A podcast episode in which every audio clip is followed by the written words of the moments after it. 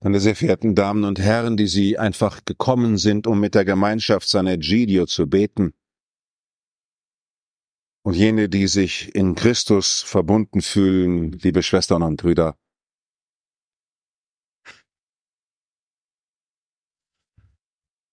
Als ich Philosophie studiert habe, war ich im Amhörsterplatz in Münster. Ich komme aus dem Westfälischen und hatte das Glück, die Kapuziner hatten in Münster ihre Ausbildungsstätte. Habe Ethikvorlesungen gehört bei Pater Norbert Hoffmann.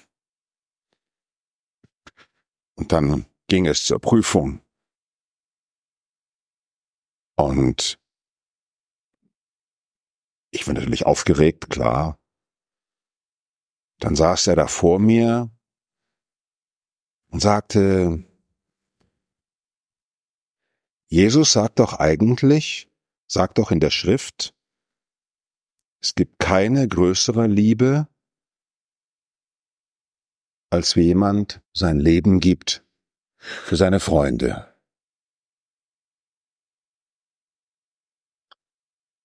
Dann schaute er mich an, das weiß ich noch wie heute. Dann schaute er mich an und sagte, sagen Sie mal, Wäre es nicht doch eine größere Liebe, wenn jemand sein Leben gibt für seine Feinde?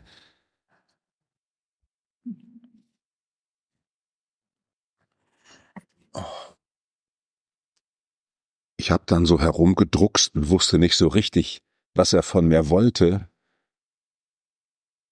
Dann schaute er mich wieder an und sagte, wissen Sie, Gott hat keine Feinde. Gott hat keine Feinde. Es gehört nicht, so interpretiere ich ihn jetzt, es gehört nicht zur Kategorie Gottes, Feinde zu haben.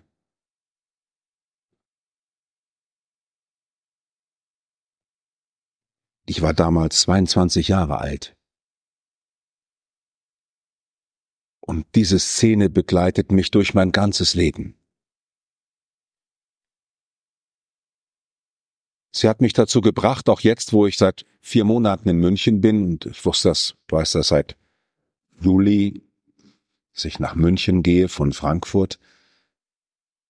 Sie hat mich dazu gebracht, dass ich mir angewöhnt habe, immer für die zu beten, die Gott mir am neuen Ort in den Weg stellen wird. In mir eine Haltung hat sich geformt, dass ich keinen Menschen als Feind betrachten will. Und damit das gelingt, bete ich einfach für die, die mir da begegnen und mir schreiben, kommen Sie mal, predigen Sie mal. Dann denke ich, huch, was will der von mir? Werde ich das auch gut genug machen? Keine Ahnung. CVJM ist mit dabei, werde ich ökumenisch genug sein und alle solche Sachen, die einem dann so im Kopf rumgehen, was es da für Sachen geben könnte. Eine Grundhaltung zu entwickeln, wenn Gott keine Feinde hat, dann möchte ich auch ein wenig wenigstens sein Ebenbild sein und versuchen, niemanden als Feind zu sehen. Ich behaupte nicht, dass das einfach ist.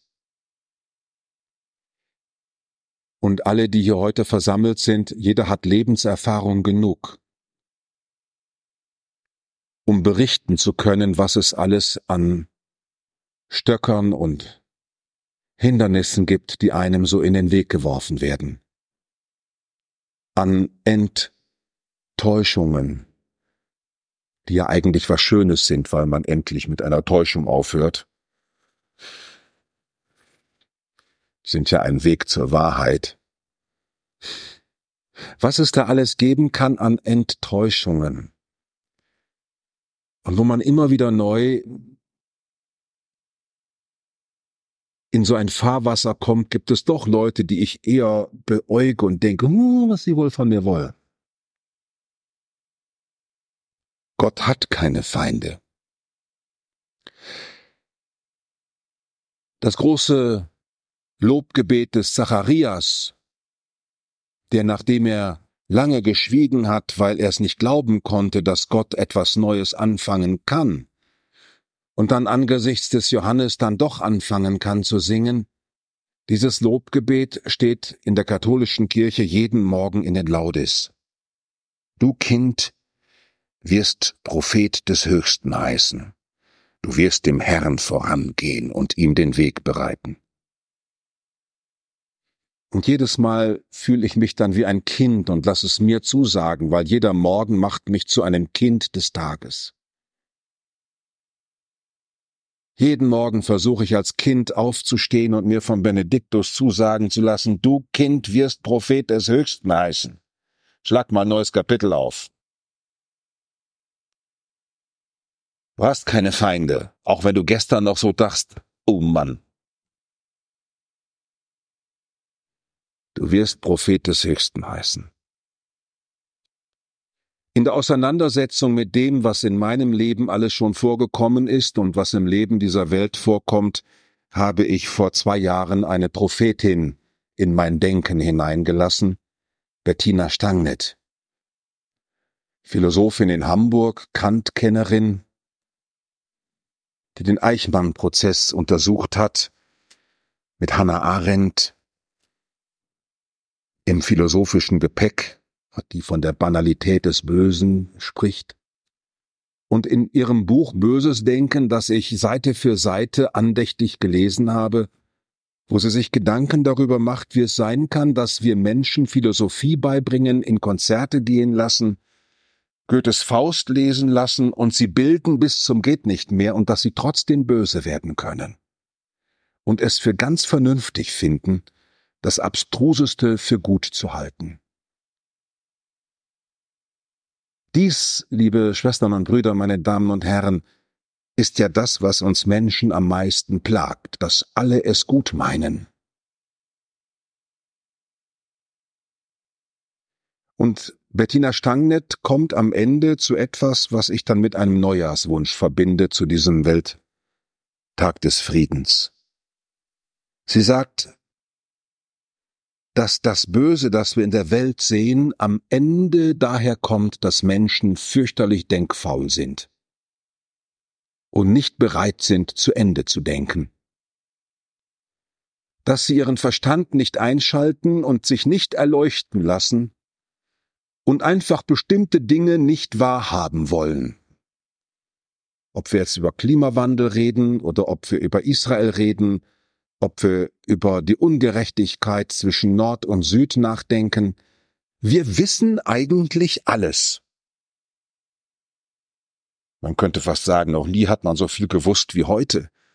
Und vielleicht kommt es deswegen zu einem Denkkollaps, dass Menschen sagen, ich höre lieber auf zu denken. Darum gefällt es mir, dass ich jeden Morgen dieses Benediktus singe. Es hat uns besucht das aufstrahlende Licht aus der Höhe, um allen zu leuchten, die in Finsternis sitzen und im Schatten des Todes. Und dieser Todesschatten legt sich Tag für Tag in sehr unterschiedlichen Schattierungen über diese Welt und das Aufstehen morgens beim Beten, das Aufstehen im Gebet und in der Hoffnung, das gelingt uns, weil Gott selber es in uns anstiftet. Er hat in uns dieses Licht so hineingelassen wie eine Stiftung, deren Stiftungszweck eindeutig ist. Du hast keine Feinde. Du hast keine Feinde. Mach die Augen auf. Beginne mit dem Licht aus der Höhe deine Wege so zu gehen, dass du zum Augenöffner, zur Augenöffnerin wirst, zur Denkvorreiterin, zum Denkvorreiter, zum Lebensvorreiter, zur Lebensvorreiterin. Du hast keine Feinde. Denn diese Welt ist eine von Gott geschaffene, in der alles zum Heile dienen kann und dazu auch bestimmt ist. In einem Eid, der unserem Vater Abraham geschworen wurde. Du sollst Segen sein.